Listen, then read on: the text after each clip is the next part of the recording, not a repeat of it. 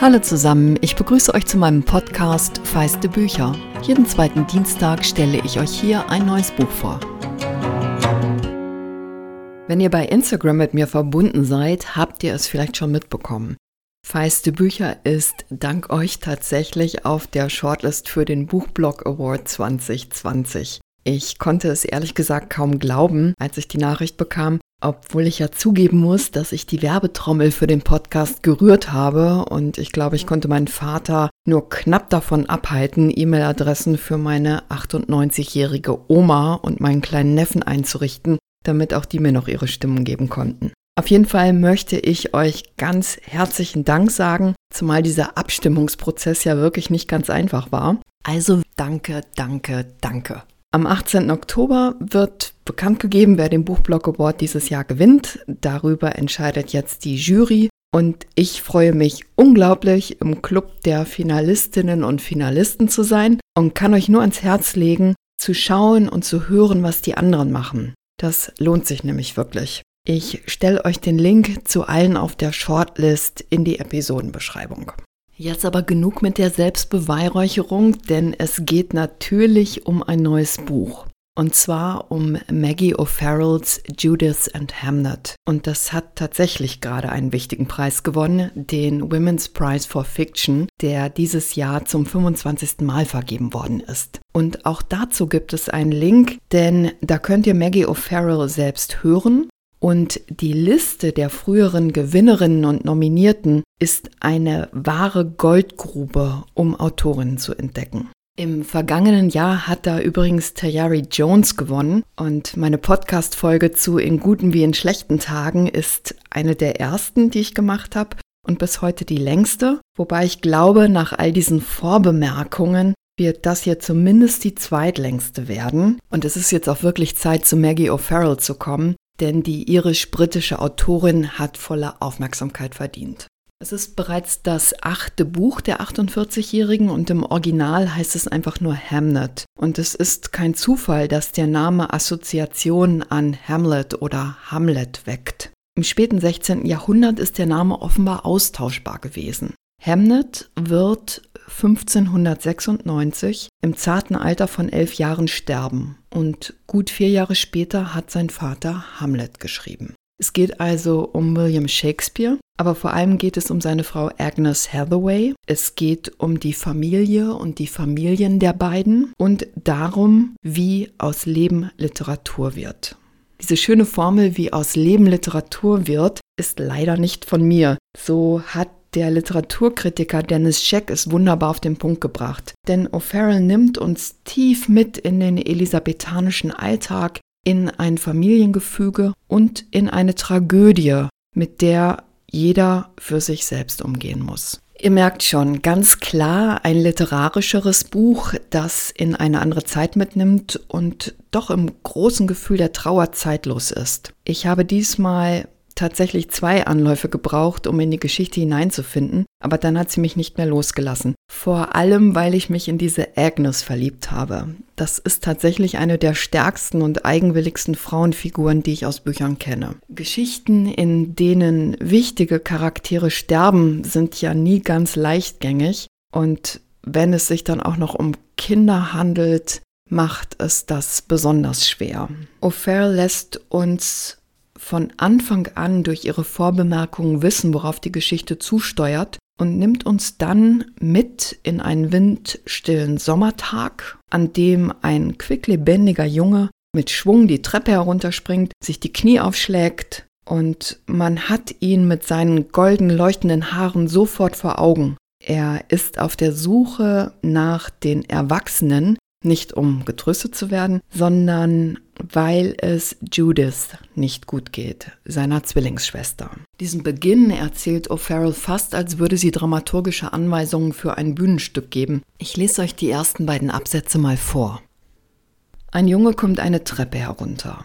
Der Abgang ist schmal und macht einen scharfen Knick. Der Junge nimmt, indem er sich an der Wand entlang schiebt, eine Stufe nach der anderen mit polternden Stiefelschritten. Beinahe am Fuß der Treppe hält er kurz inne, schielt noch einmal über die Schulter hinauf, ehe er kurz entschlossen die letzten drei Stufen überspringt, wie er es immer tut. Beim Aufkommen stolpert er und schlägt mit den Knien auf dem Steinfußboden auf. Also ein ungewöhnlicher Ton. Und kurz nach Beginn taucht eine allwissende Erzählstimme auf, der klar ist, wie viel Unheil über diesem alltäglichen Moment hängt, an dem wir ein Kind kennenlernen, das gewitzt ist und ein bisschen verträumt verpeilt. Maggie O'Farrell durchzieht diesen Sommertag sprachlich bereits mit einer Melancholie und es fühlt sich an, als schaffe sie schon eine kleine Distanz, weil das Schicksal einfach unaufhaltsam ist. Das wechselt sich ab mit sehr unmittelbaren Erzählpassagen und sie verwebt die tragischen Ereignisse, die sich gar nicht über einen langen Zeitraum erstrecken, mit den 15 Jahren bis zu diesem Zeitpunkt. Dabei erzählt sie ohne den Namen Shakespeare oder auch nur den Vornamen William ein einziges Mal zu nennen, wer dieser Sohn eines Handschuhmachers war, aus dem dann ein Dramatiker von Weltruhm wird, der die großen Fragen nach Sein oder Nichtsein gestellt hat, die großen Fragen über das Leben, die bis heute von Bedeutung sind. Tatsächlich ist über das frühe Leben von William Shakespeare nur ganz wenig bekannt. Er hat als 18-Jähriger Agnes, die manchmal in der Literatur auch Anne heißt, kennengelernt. Und diese Agnes wird eben von O'Farrell hier ganz wunderbar zum Leben erweckt. Sie ist die Tochter eines Großgrundbesitzers und sie ist acht Jahre älter als Shakespeare. Sie wird schwanger und die beiden bekommen kurz nach der Heirat ihre erste Tochter Susanna und leben da bereits bei seiner Familie. Später kommen dann die Zwillinge Judith und Hamlet dazu. Viel mehr weiß man eigentlich nicht über diese frühen Jahre. Diese Leerstellen in Shakespeares Leben hat Maggie O'Farrell in eine große Geschichte verwandelt. Ich lese euch jetzt mal die Passage vor, wie sie die erste Begegnung der beiden nacherfindet. Er arbeitet zu der Zeit als Lateinlehrer auf einem Gutshof und beobachtet aus dem Fenster eine junge Frau, die einen dressierten Falken hat. Er ist fasziniert und hält bei seinem nächsten Besuch Ausschau nach ihr. Nicht für einen Moment zieht er in Erwägung, dass die Frau, die er gesehen hat, die älteste Tochter des Hauses sein könnte. Sie hat in der Gegend einen zweifelhaften Ruf. Es heißt, dass sie seltsam sei, wunderlich, eigenbrötlerisch, vielleicht sogar verrückt. Er hat gehört, dass sie die abseitigen Wege und Wälder allein durchstreift, wie es ihr gefällt, und Pflanzen sammelt, um fragwürdige Tränke daraus zu brauen. Man tue gut daran, sie nicht zu verärgern, denn es geht die Rede, dass sie ihre Künste von einem alten, quacksalbernden Spinnweib gelernt habe und einen Säugling mit einem einzigen Blick töten könne. Es heißt, dass ihre Stiefmutter in Angst und Schrecken davor lebe, dass das Mädchen sie verhext, vor allem jetzt, da der Freisasse tot ist. Ihr Vater muss sie freilich geliebt haben, denn er hat ihr in seinem Testament eine beträchtliche Aussteuer vermacht. Nicht, dass irgendjemand sie heiraten wollte. Gott behüte. Kein Mann könnte sie bändigen. Ihre Mutter, Gott habe sie selig, sei eine Zauberin oder ein Waldgeist gewesen. Der Lehrer hat schon die abenteuerlichsten Geschichten gehört.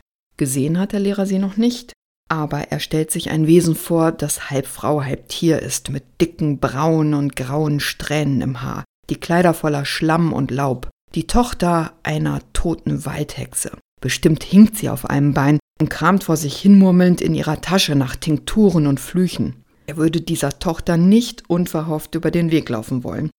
Ich kürze ein kleines bisschen. Eine Tür geht auf. Das Mädchen mit dem Vogel. Sie ist es.